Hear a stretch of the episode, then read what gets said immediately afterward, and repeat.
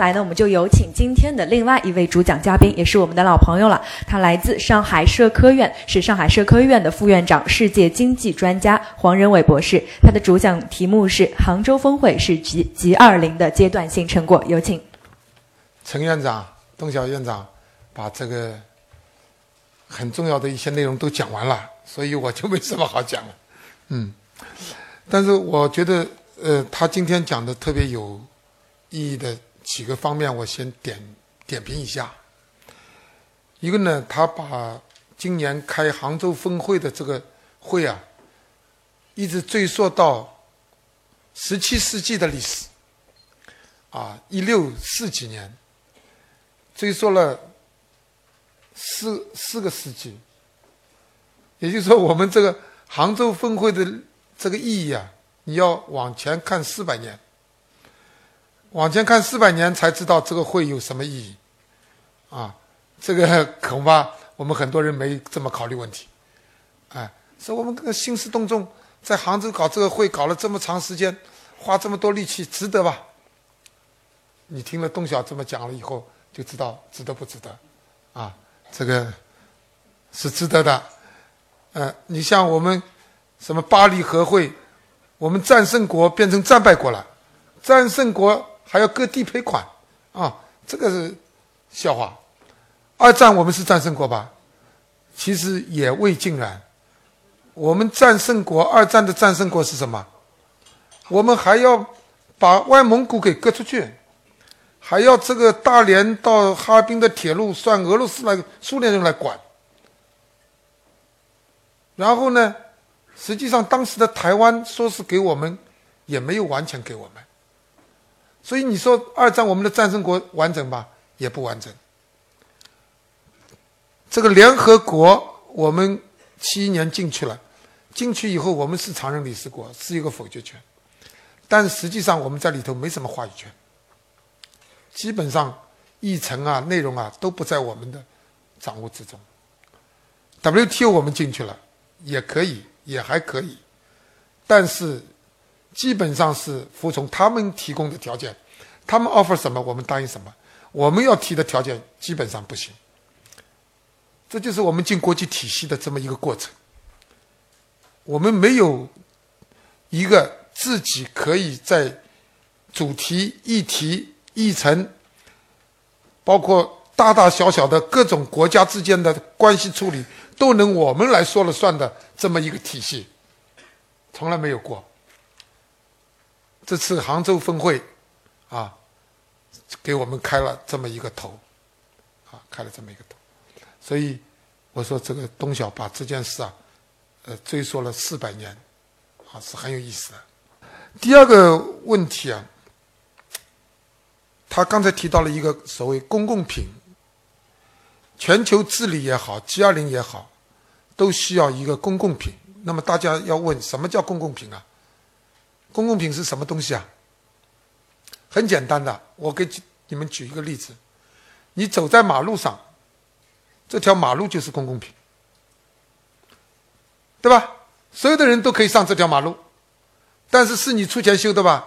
你可能交税交了那么一点，这条马路的修就这条马路的钱远远超过你个人交的那个税，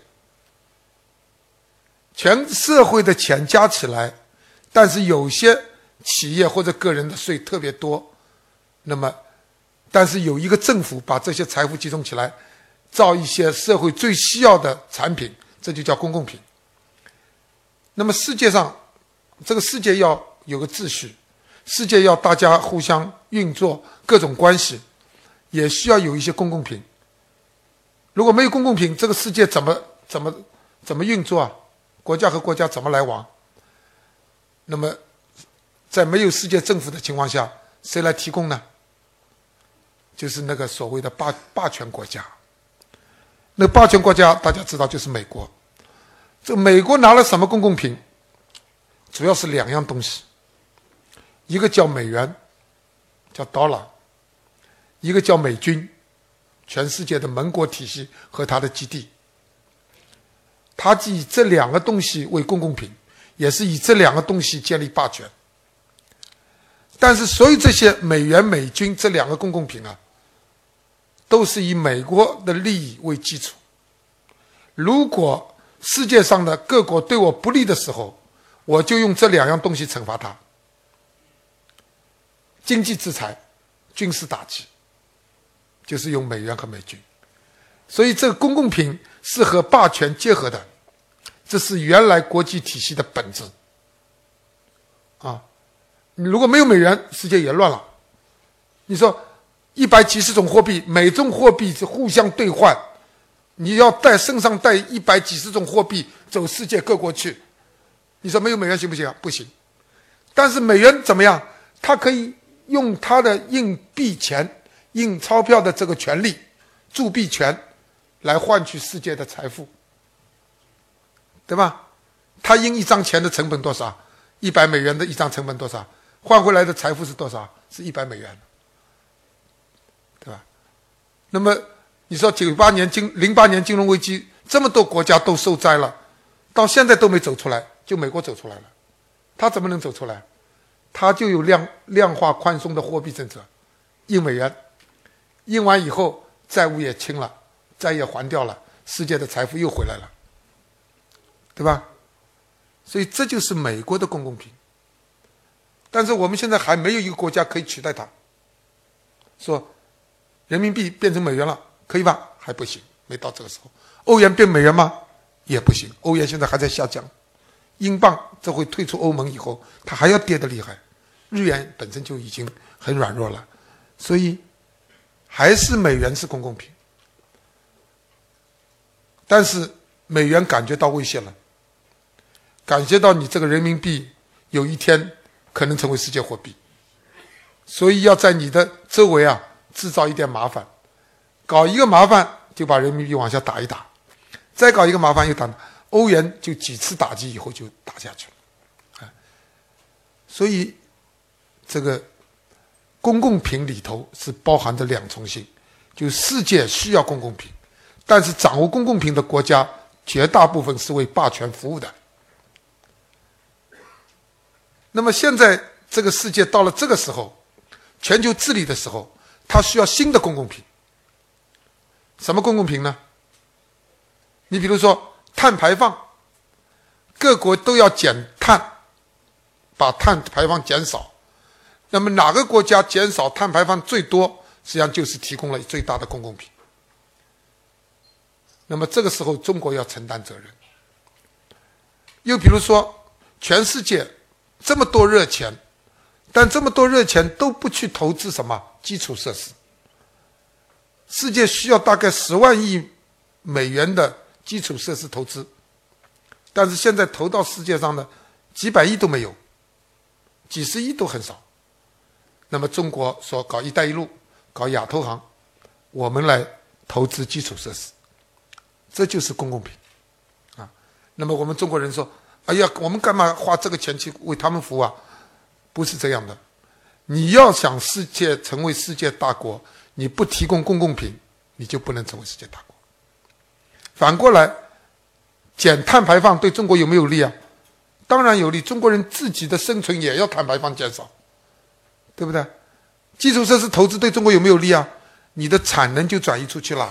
你的市场各国跟你连接起来了，还有战略上你就有空间了，是不是？这公共品也符合中国利益啊。所以公共品是你成为世界大国的基础，同时也是全球治理的必要条件。哎，那么刚才东晓就讲了这公共品这个概念，现在是公共品的需求和公共品的供应之间有巨大的。这个空巨大的一个差距，一个空白，中国人在这里头做了一部分的填补，而美国人呢是在这个公共品的需求方面呢，他在减少供应，他减少供应，我们增加供应，这一进一出代表着什么？代表着权力的转移。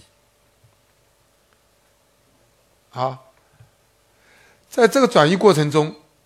中国越来越多的承担了世界领导的地位的作用，啊，这个跟所有大国不同在哪里？过去所有大国是用战争打出来的，中国呢是在这个全球治理过程中呢，逐渐的增加公共品的供应啊，慢慢在这个体系里头的领导地位就上升了。所以说，全球治理是中国成为世界领导国家的历史机遇。我们可以走一条和别的国家不一样的大国的崛起的道路。所以这个问题，哎，刚才前面邓晓讲的是历史上的过程，现在我们讲的是未来，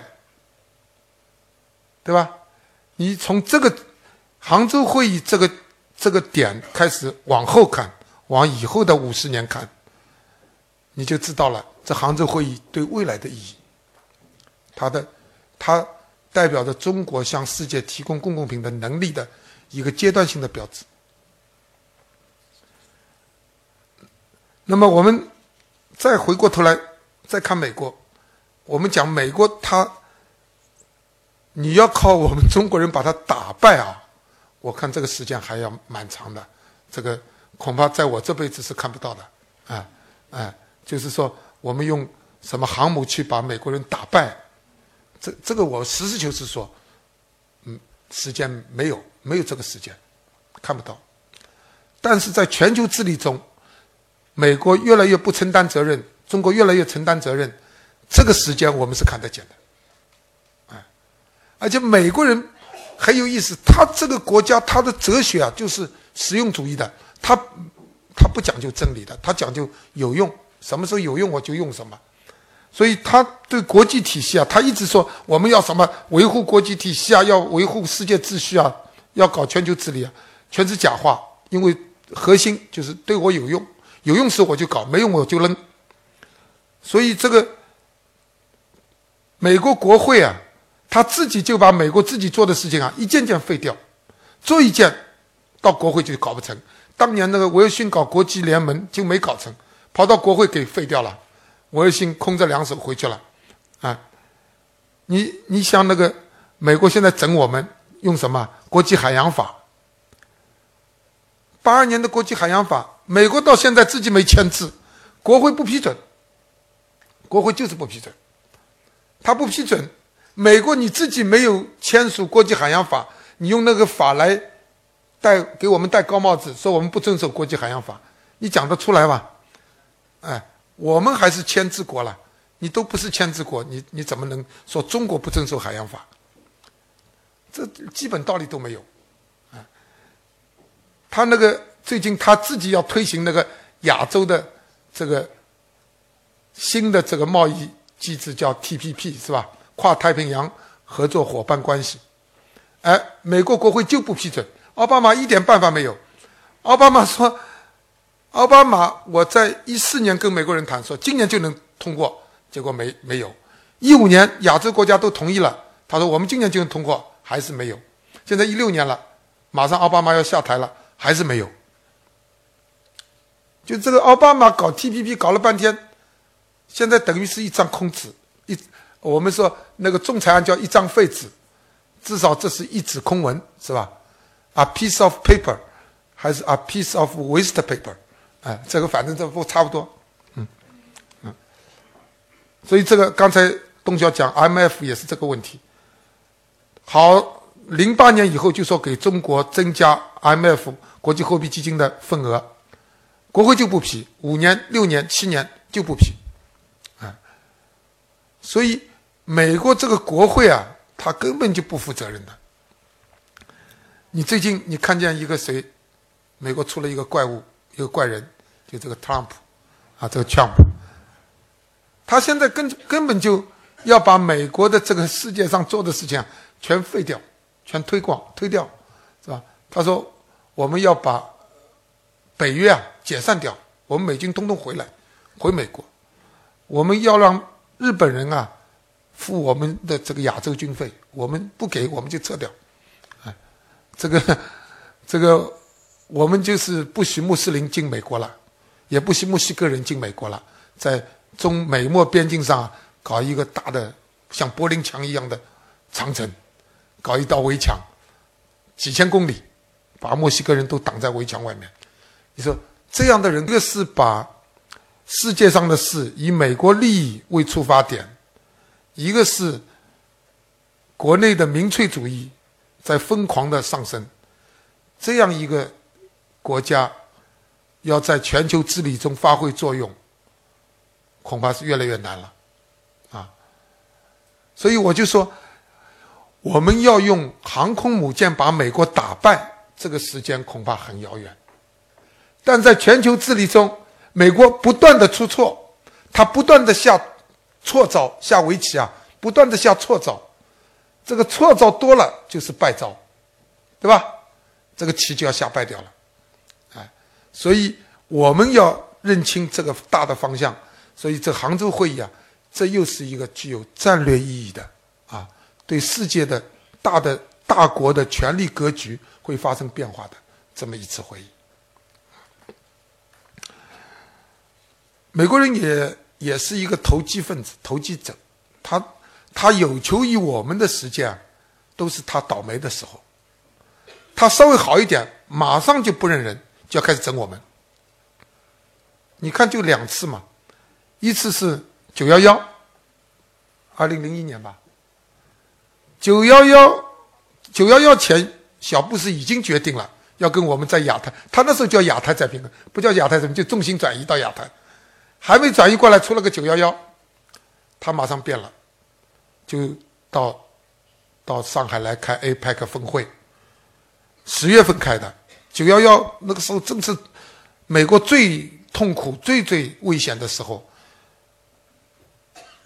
这个，这个后来他就跑到上海来，跟江泽民商量，你们一起配合我们打恐怖分子，怎么怎么？哎，我们确实也帮他忙，包括很多恐怖分子的这种资金、这种商品的转移，中国都帮他一道道关拦住，对吧？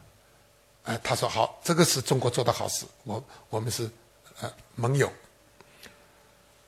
零八年金融危机又一塌糊涂了，又又又搞那个 G 二零了，说把中国请进来，不是 G seven 了，是 G 二零了，跟中国一起对付金融危机。因为中国是美国最大的债主啊，如果这个时候中国打击他一下，把美国的什么国债抛掉，对吧？我们不要抛掉很多，抛掉几千亿好了，他的信用就一下垮下去。那就美国根本就财政就破产，所以他就要求你。所以说，我们认识到这一点，我们就是说，全球治理啊，是一种不仅是一种世界秩序的需要，也是一种大国关系的一种结合点。你做好了，大国就可以找到共同点；你要做的不好，大国没有全球治理啊。这个冲突就会比较早的发生，就会比较早的发生。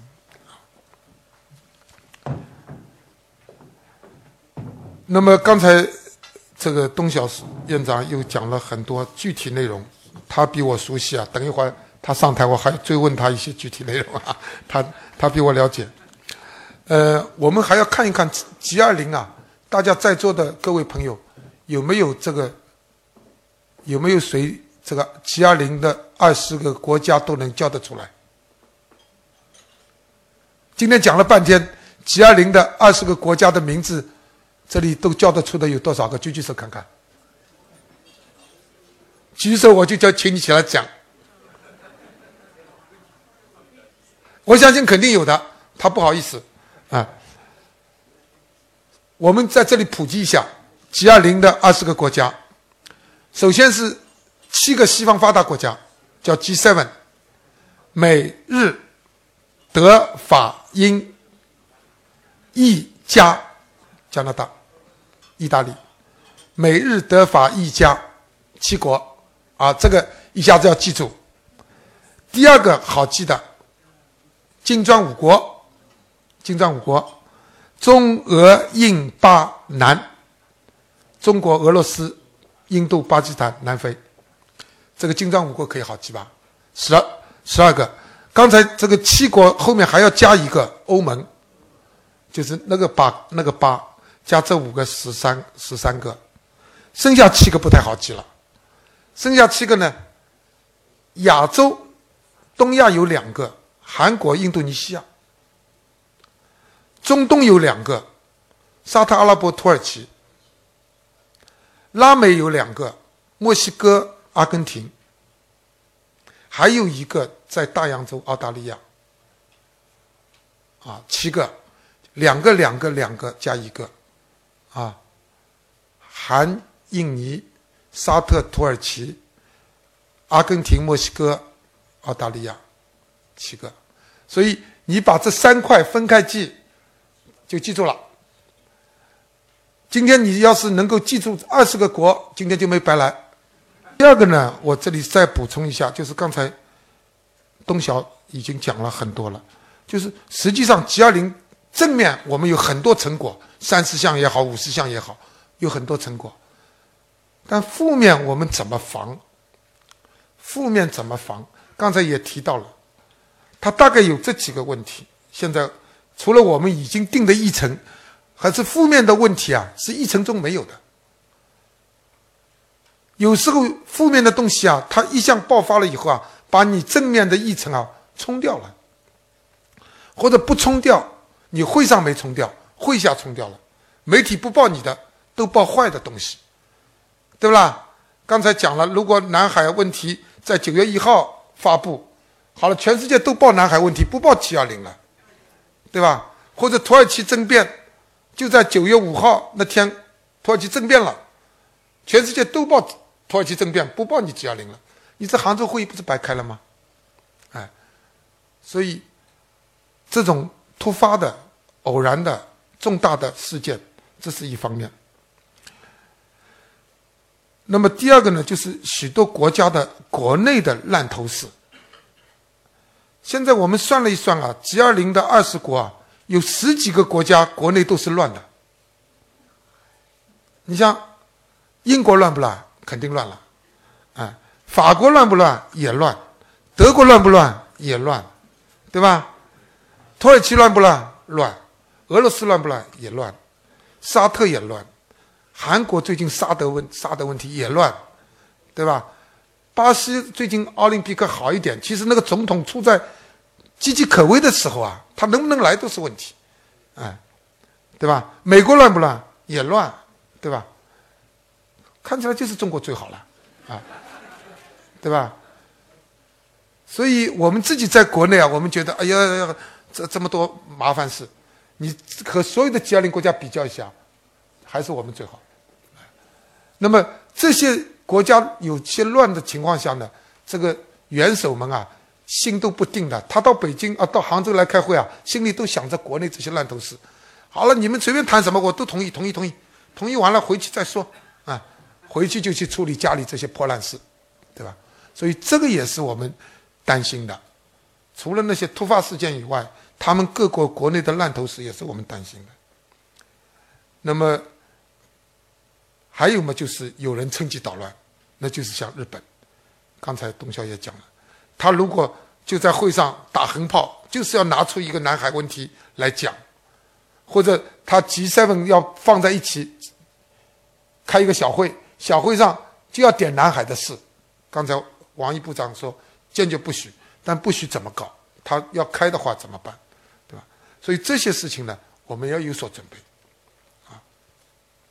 不管怎么样，就是今天呢，我从呃陈院长这里啊学了很多，啊，这是我刚才的学习心得，哎，谢谢大家。嗯